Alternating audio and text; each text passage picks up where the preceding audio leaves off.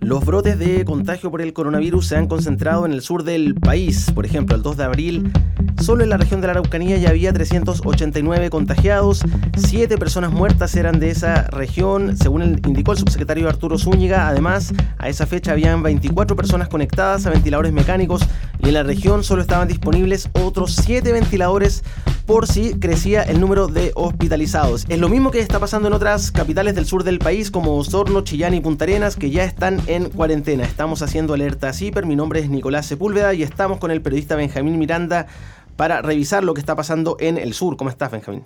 Bien, Nicolás, preocupado por lo que ha ocurrido últimamente en el sur, particularmente en Temuco, pero bien.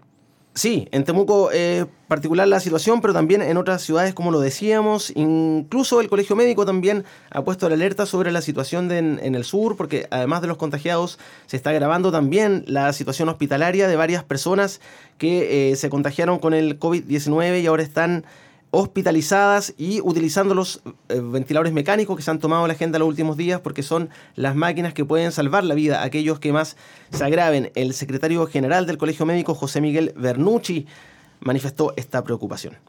Nuestro país, como país chiquitito y como un país que tiene poca cama hospitalaria y que tiene poca cama crítica referente a otros países, por ejemplo de la OCDE, efectivamente la presión asistencial que se genera es muy alta en poco tiempo y ese es el principal riesgo de este virus. Benjamín, em, fuiste uno de los autores del reportaje Minsal inicia operación para evitar colapso de hospitales, reparte 60 ventiladores mecánicos nuevos. ¿Qué nos puedes contar de lo que está pasando particularmente en la ciudad de Temuco? En Temuco, Nicolás, como en el resto del país, la situación de los ventiladores mecánicos está a tope. Es decir, el funcionamiento, la disposición, la disponibilidad que hay de ventiladores mecánicos que, como tú dijiste, son clave para que una persona pueda resistir el coronavirus, em, es muy preocupante. Si quieres, vamos de inmediato a las cifras. Te puedo contar. CIPER pudo comprobar em, que hasta enero, en el hospital de Temuco, que es un referente de la salud en, en la región de la Araucanía, habían 33 camas UCI equipadas con ventiladores mecánicos. Ya, es decir, hasta ese minuto, hasta enero, podían recibir a 33 pacientes al mismo tiempo que requirieran los ventiladores mecánicos. Y adicionalmente habían otras 11 que se adquirieron hasta hace muy poco tiempo, que todavía no se instalan, pero están preparadas para ser utilizadas en caso de una emergencia. Es decir, el hospital de Temuco podría recibir 44 personas. Hasta el momento sí. Que requirieran ventiladores mecánicos. Ahora, ¿qué dijo el MinSal para reforzar este número que sigue siendo insuficiente frente a la arremetida del coronavirus en la región? Es que el lunes 6 de abril llegarían otros 8 ventiladores que forman parte de los 60 que el MinSal destinó a la zona sur de nuestro país de los 60 que, son, que forman parte de una partida de más de 870 ventiladores que se compraron entre el 13 y el 17 de marzo. Así es, los mismos. No hay claridad, Nicolás, cuántos de esos 60 se van a destinar a otras dos ciudades que la situación es crítica, como lo son Chillán y Osorno. Exacto, lo que se contaba en este reportaje que estamos comentando de CIPER, de estos 60 ventiladores, 8 se fueron a Temuco, no sabemos cuántos a Osorno y a Chillán. ¿Cómo es la situación en esas dos ciudades? Es igual de preocupante que en Temuco. Las cifras indican que al 31 de marzo que es el último informe eh, epidemiológico que emitió el MinSal, en Chillán se contabilizaban perdón, un total de 173 casos positivos de coronavirus. ¿Ya? Y en Osorno de 120. Estas son cifras actualizadas, las que contiene el reportaje fueron hasta hace días antes de ese informe, ¿no? Pero estos son los, números que rigen actualmente eh, el conteo del Ministerio de Salud. Al día 2 de abril. Al día 2 de abril. Estamos haciendo alerta a CIPER. Recuerden ustedes que el Centro de Investigación Periodística es un medio de comunicación independiente que no recibe ni publicidad ni subsidios de gobiernos ni empresas y que solo se eh, sostiene financieramente gracias al aporte de sus socios. Por lo mismo vamos a escuchar ahora un consejo de la periodista Mónica Rincón.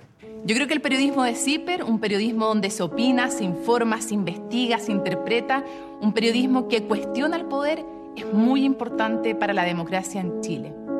Por eso yo trabajo en CIPER y yo aporto a CIPER. Y a ti, si te importa la información y el periodismo independiente, aporta también. Estamos con Benjamín Miranda, estamos haciendo alerta a CIPER. Benjamín, tú también eres autor de otro reportaje que se publicó en la semana en CIPER que se llama Técnico en Enfermería contagiado de coronavirus vacunó a 300 personas en localidad rural de la Araucanía, específicamente en Vilcún. ¿Qué pasó ahí?